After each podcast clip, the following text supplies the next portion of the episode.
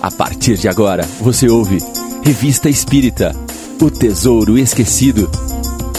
Apresentação: Mário Arias.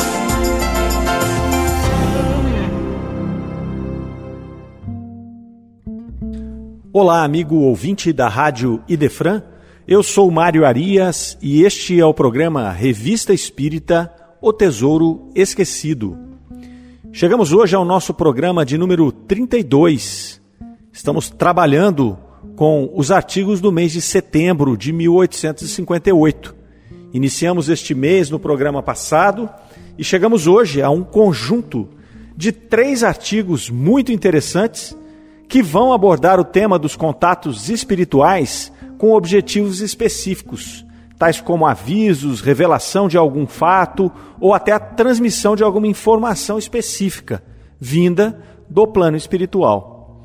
É importante nos atentarmos ao fato de que, nesses casos, o receptor da mensagem não necessariamente é um médium ostensivo, ou seja, que ele tem a mediunidade já desenvolvida e latente. Pode ocorrer mesmo com aqueles que não tenham nenhuma faculdade mediúnica desenvolvida e às vezes acontece uma única vez na vida. Então, com isso, qualquer um de nós pode, em algum momento, presenciar, fazer parte de um evento como esse que nós vamos tratar no programa de hoje.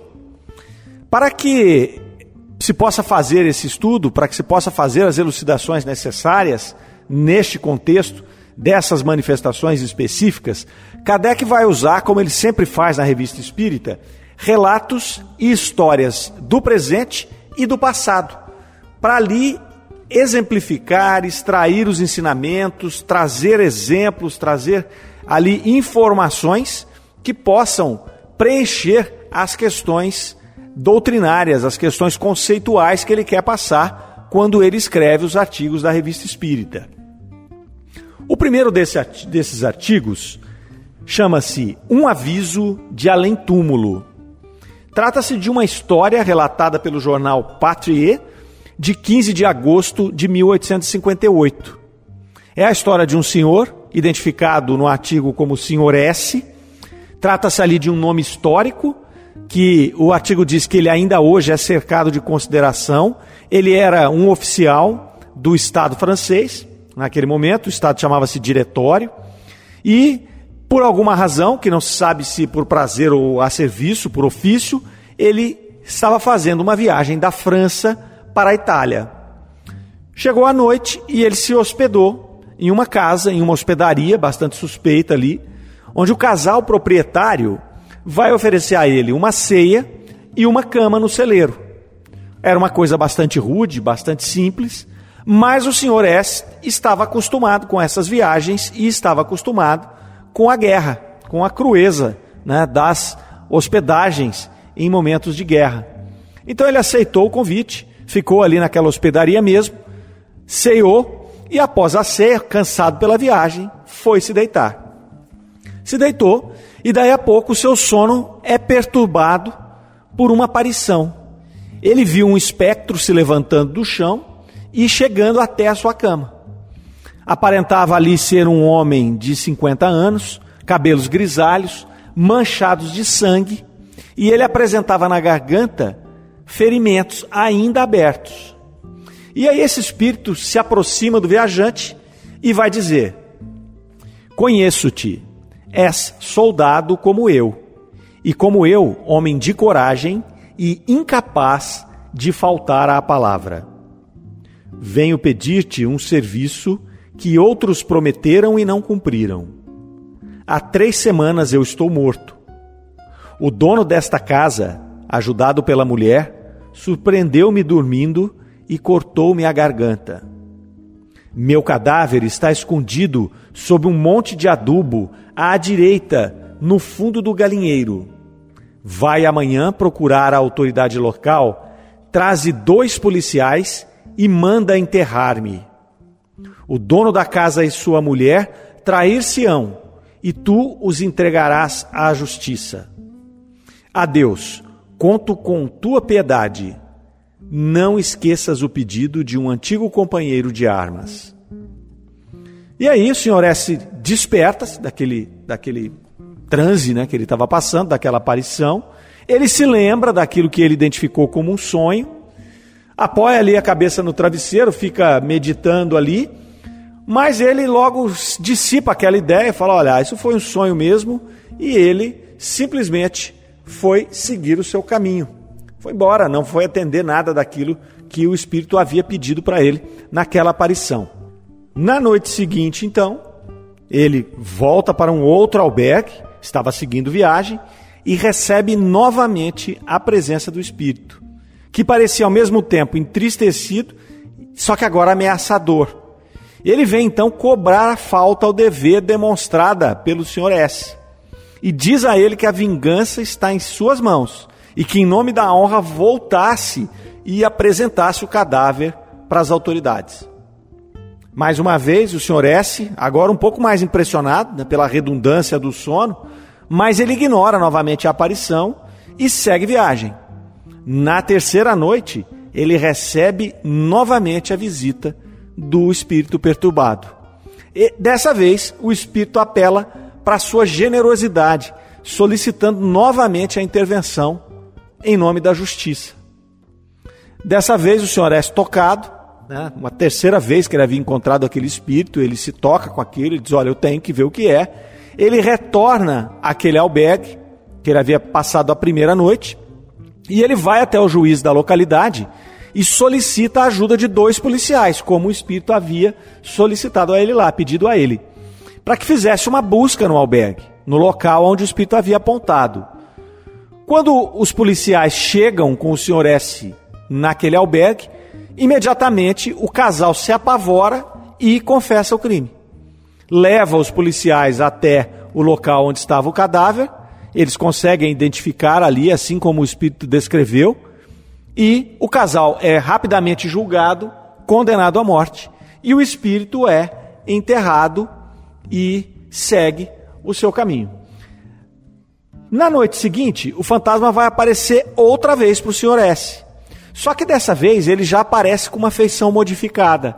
Ele já mais, está mais amenizada a sua afeição, ele já parece mais benevolente.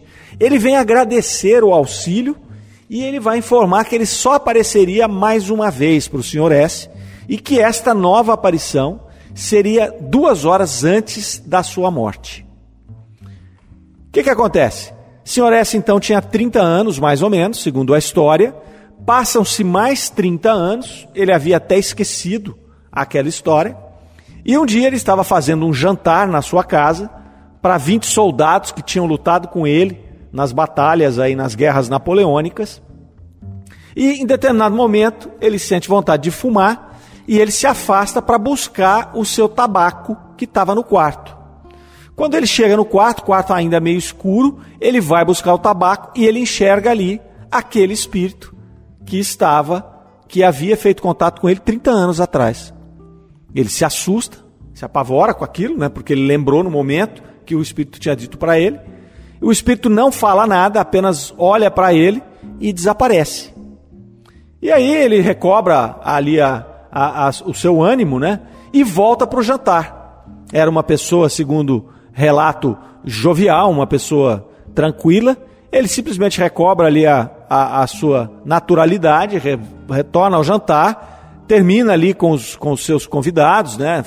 Dá a sua fumadinha ali depois do jantar. Os convidados começam a se retirar e ele sobe para o seu quarto. Fazia exatamente duas horas que ele havia visto o espírito. Quando ele abre a porta do quarto, ele é atingido por uma bala na cabeça e cai morto. Posteriormente, o que, que acontece? Foi-se investigar e a bala que matou o Sr. S era um assassino que estava buscando um criado dele. Então ele foi assassinado por engano. Mas o espírito cumpriu o que havia prometido, que era se apresentar a ele duas horas antes do seu desencarne.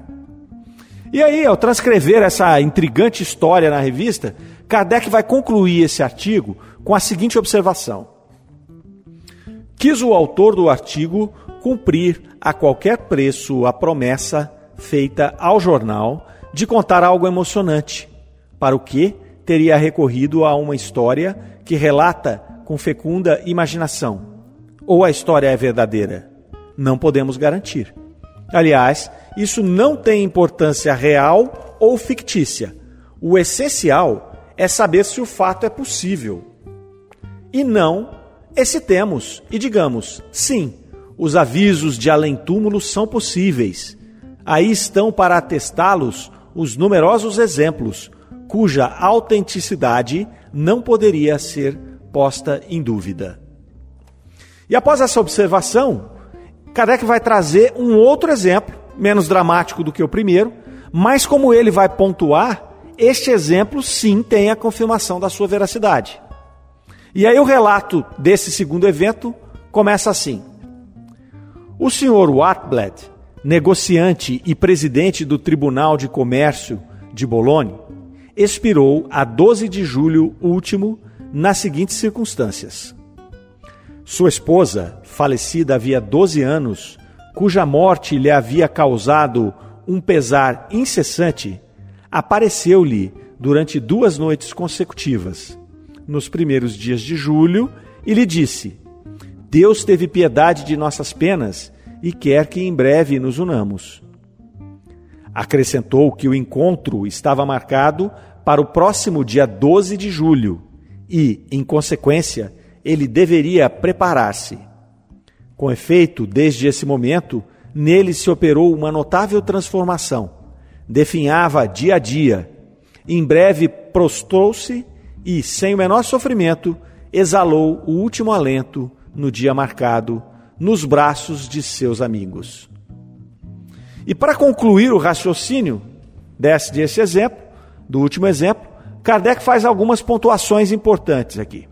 A primeira delas é com relação ao fato de não ser contestável. É um evento que havia a sua veracidade comprovada. Os céticos, normalmente, diz Kardec, alegariam que a causa seria a imaginação desse senhor, que não tinha nada a ver com a intervenção espiritual da esposa avisando da morte iminente dele. O segundo item que Kardec pontua é que, de fato, algumas pessoas são realmente impressionáveis nesse quesito.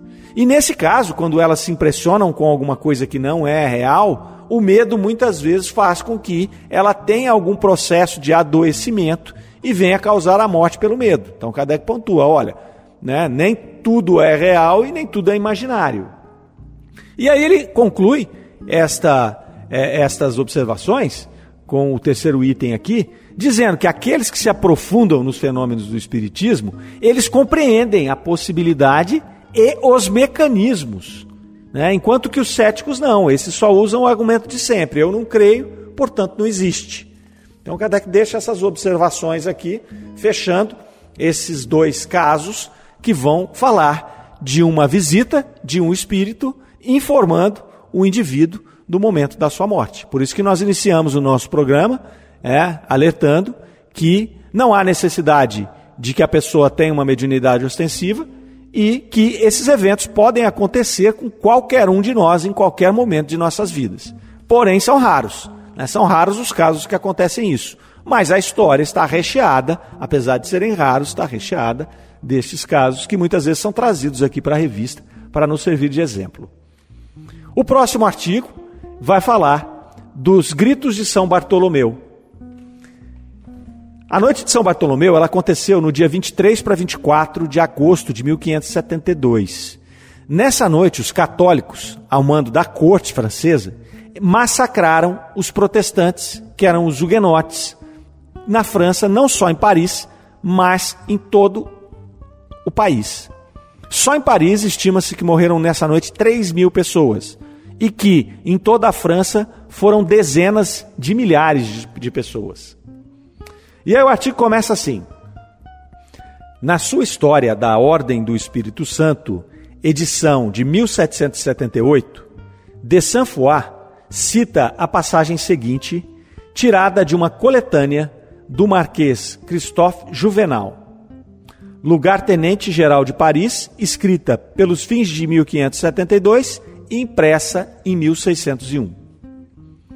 A 31 de agosto de 1572, oito dias após o massacre de São Bartolomeu, eu tinha ceado no Louvre em casa da senhora de Fieschi.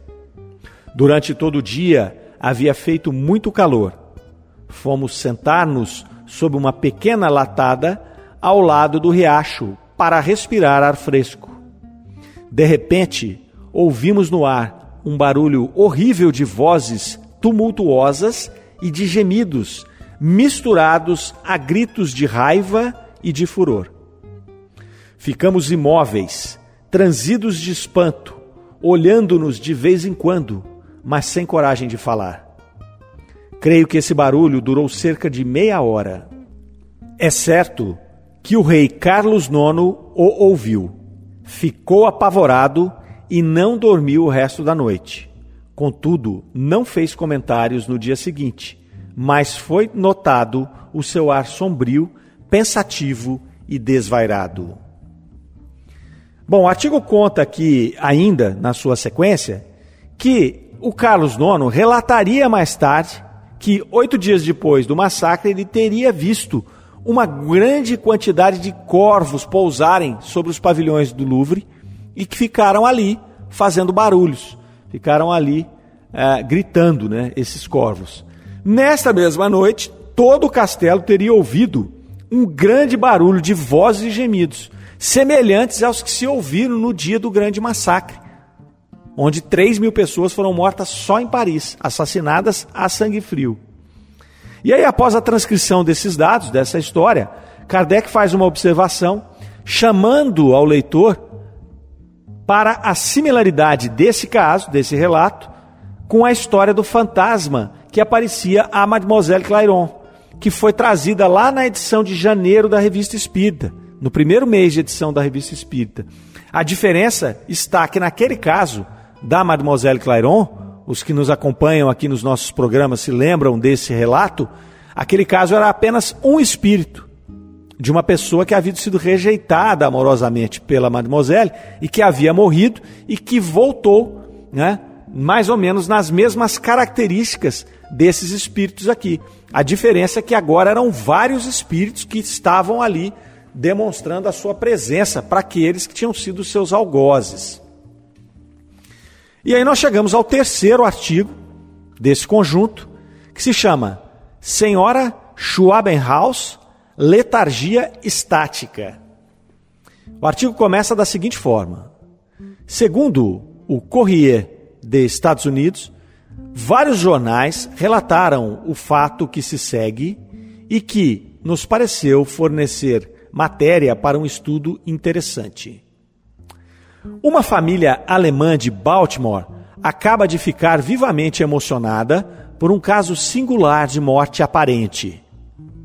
Doente desde muito tempo, a senhora Schwabenhaus parecia ter exalado o último suspiro na noite de segunda para terça-feira. As pessoas que dela cuidavam observaram todos os sintomas da morte. O corpo ficou gelado, os membros se enrijeceram. Depois de ter prestado ao cadáver os últimos cuidados e quando tudo na câmara mortuária estava preparado para o enterro, os assistentes foram repousar.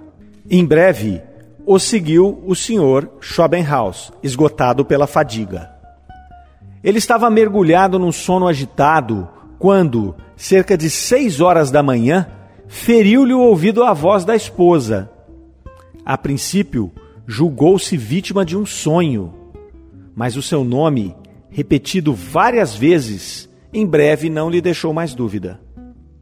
Precipitou-se para o quarto da esposa e aquela que havia sido deixada como morta estava sentada no leito, aparentemente gozando de todas as faculdades e mais forte do que jamais havia estado desde o começo da doença. Muito bem, aqui nós temos o relato de um caso bem interessante, mas de uma causa bastante conhecida pela ciência. É, Trata-se aqui, como o título do, do artigo já fala, de um caso de letargia ou catalepsia. Né? E esses estados, esses fenômenos de letargia e catalepsia, fazem com que a pessoa tenha um enrijecimento do seu corpo e ela se apresenta como morta. Se não for feito um exame muito minucioso, você dá a pessoa como morta. Há relatos na história de várias pessoas que foram enterradas vivas, porque eram catalépticas, tinham esse problema, então entravam no estado de catalepsia, as pessoas as enterravam achando que estava morta, e numa exumação posterior viam que ela tentou sair do caixão depois, então tinha arranhões, aquela coisa toda. Então, o mais interessante nesse caso né, estava por vir ainda. Não é o caso da letargia aqui, porque isso era um caso conhecido, é um caso que hoje é bastante é, é, dominado pela ciência. Mas o que acontece é que quando ela desperta, os amigos e os empregados vão chegando no leito ali, morrendo de medo daquela situação toda, e ela, por sua vez, não demonstra nenhuma surpresa de ter encontrado ali, de ter acordado ali naquele, é, naquele, naquele local onde estavam preparando o seu enterro, ali naquela câmara mortuária, né? Com todo aquele aparato funerário. E aí ela vai dizer: Eu sei que vocês pensavam que eu estivesse morta. Entretanto, eu estava apenas adormecida. Durante esse tempo, minha alma foi transportada às regiões celestes. Um anjo veio buscar-me e em poucos instantes tra transpusemos o espaço. O anjo que me conduzia era a filhinha que perdemos no ano passado. Ó, oh, em breve irei unir-me a ela. Agora que gozei as alegrias do céu, gostaria de não mais viver aqui. Pedi ao anjo para vir mais uma vez beijar meu marido e meus filhos, mas em breve ele virá buscar-me. E aí, às 8 horas desse mesmo dia, depois que ela havia se despedido do seu, dos seus filhos, do seu marido e das pessoas que estavam ali à sua volta, dos amigos, a senhora Schwabenhaus desencarna e dessa vez definitivamente. Desencarna mesmo. Não é? E aí, no dia 27 de abril de 58, ela é evocada na Sociedade Espírita de Paris.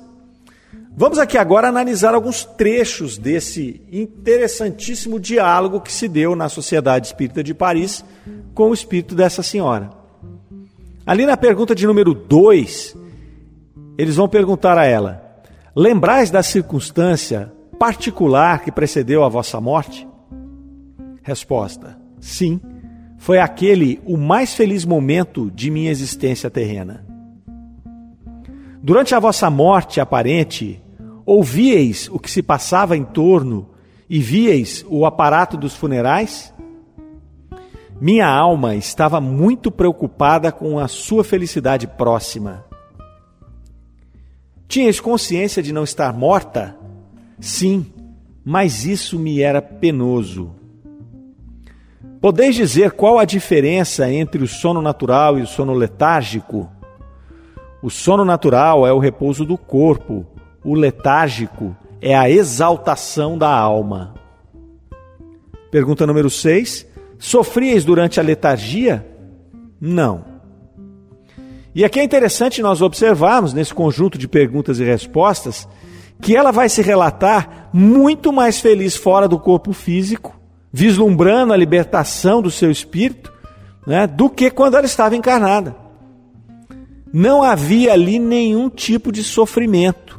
Só havia o prenúncio né, da felicidade, do retorno desse espírito à sua verdadeira morada. Então é muito interessante, não é? Porque muitos espíritos relatam a mesma coisa. Nós vamos ter lá no livro dos Espíritos um, uma, algumas perguntas que vão tratar do momento da desencarnação, e os espíritos são unânimes em dizer que não há dor nesse momento né, que há muito pelo contrário um desprendimento, uma libertação. É claro que a gente sabe que muitos espíritos enfrentam uma grande perturbação depois desse processo de desencarne. Mas aqueles espíritos que já estão num, num grau de evolução maior, que têm um conhecimento da espiritualidade, ah, para esses é o relato desta pessoa aqui. É uma alegria profunda deixar esse corpo físico aqui, né, retornar ao pó de onde ele veio e seguir o seu caminho na verdadeira morada que é a nossa casa espiritual, que é o plano espiritual. A pergunta número 7 vai dizer: Como se operou o vosso retorno à vida? Deus permitiu que eu voltasse para consolar os corações aflitos que me rodeavam. Desejaríamos uma explicação mais material. Resposta: aquilo que acha mais perispírito ainda animava o meu envoltório terrestre. Aí a pergunta número 13. Voltando a vós, dissestes que a filha que havíeis perdido no ano anterior vos tinha vindo buscar. É verdade? Sim, ela é um espírito puro. Aí nesse trecho, nós vamos perceber o objetivo do retorno desse espírito ao corpo físico. Então ele veio para, atendendo até um último pedido, para se despedir daquelas pessoas, para consolar aquelas pessoas que haviam ficado. Também vai deixar claro aqui a consciência do espírito desse processo. Né? E o conhecimento do espírito, quando ele vai demonstrar que o perispírito né, estava ainda ligado ao corpo. E também que ele vai demonstrar que foi recebido pela filha. E Kardec aqui vai pontuar que, apesar de ser pouco provável que a filha fosse realmente um espírito puro, ela seria um espírito mais elevado que o da senhora, né? E por ser mais elevado, a senhora chegou à conclusão de que era um espírito puro. Né? Por que Kardec faz esta pontuação aqui? Porque é pouco provável que um espírito puro teria se reencarnado como filha daquela mulher para desencarnar ainda jovem. Os espíritos puros, nós bem sabemos que eles vêm ao planeta Terra muito eventualmente. Nós podemos citar aí Jesus, né? Talvez se nós formos para outros locais aí, nós podemos imaginar um Krishna, algum espírito dessa envergadura, pelos relatos históricos, no caso de Krishna, não sou um conhecedor, mas é, demonstra ali o que eles chamam de ser um avatar, portanto, um espírito puro que veio em missão, mas são missões grandiosas.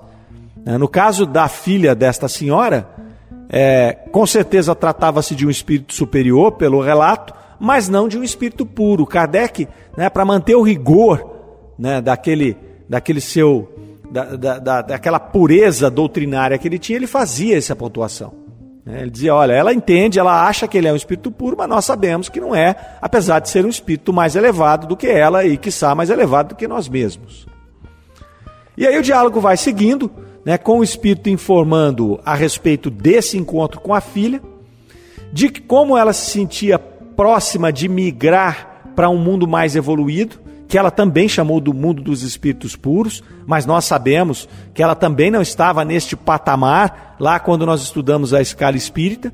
Nós sabemos que ela não estava no patamar de sair de um plano de um planeta de expiação e provas para um planeta eh, de espíritos perfeitos e puros. Teria que passar ainda para planetas regenerados, né, planetas mais felizes, ali mais evoluídos, até chegar após uma longa caminhada. Mas é o entendimento desse espírito, né, que já é um entendimento muito mais claro do que a maioria, mas ainda tem esta pequena confusão conceitual aí. Aí ele vai dizer ali, né, é outra coisa que vai, vai demonstrar se tratar de um espírito já num processo evoluído um pouco mais avançado, é quando ela fala ali da, da, que ela não teve a perturbação, nem no momento da letargia e nem depois que ela desencarnou. Ela já teve a clareza, logo que seu espírito desprendeu do corpo, ela já teve a clareza, né? apoiada pela filha, né? espírito superior a ela, ela já teve uma clareza de que ela estava fora do corpo físico e ela pôde antever ali o que ela ia passar, o que ela ia ainda é, poder é, desfrutar deste processo, desse desligamento.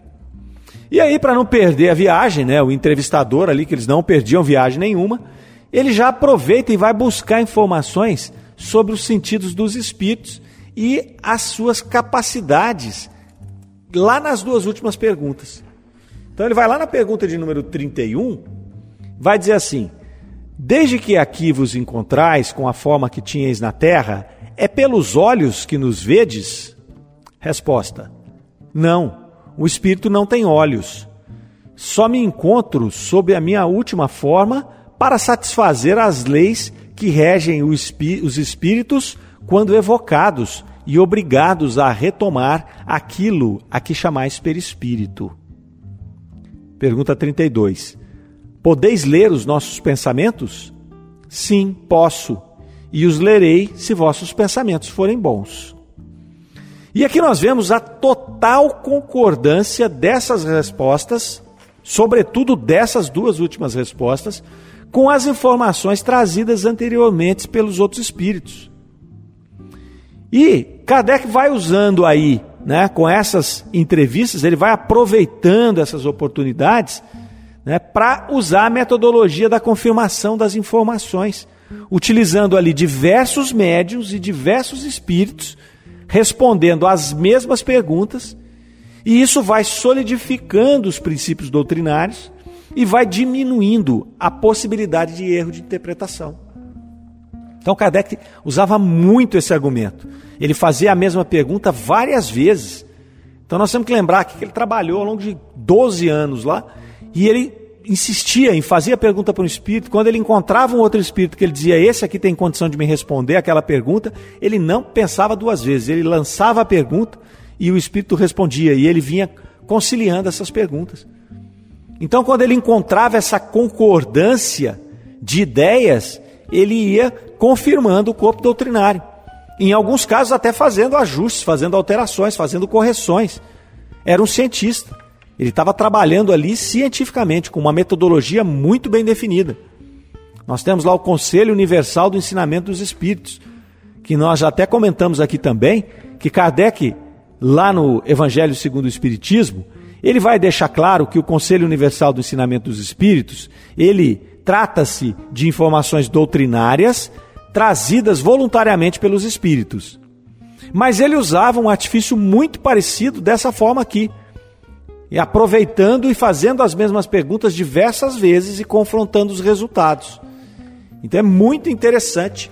Né? E aqui a gente observa o conteúdo desses três artigos que nós analisamos no programa de hoje, onde ele veio trazer essas diversas formas de interação do plano espiritual com o plano material, com diversos objetivos e para pessoas que não têm essa mediunidade é já desenvolvida. Então nós temos que ficar atentos, é uma reflexão que a gente tem que fazer, né, de ficar atentos a essas percepções, a essas interações que podem acontecer durante o sono, que podem acontecer ao nosso lado e que às vezes passam desapercebidas. Um artigo muito rico, como todos os que são colocados na Revista Espírita, com observações muito importantes de Kardec e que vão nos trazendo aí, vão compondo esse edifício, vão construindo esse edifício que é a doutrina espírita. Muito bem, nós vamos chegando aqui ao final de mais um programa. Nós agradecemos profundamente a companhia de todos. Esperamos que vocês passem bem ao longo desta semana e que nós possamos estar juntos, continuando estudando a doutrina espírita através da revista Espírita no nosso próximo programa, na próxima semana. Um grande abraço, fiquem com Deus. Você ouviu Revista Espírita O Tesouro Esquecido.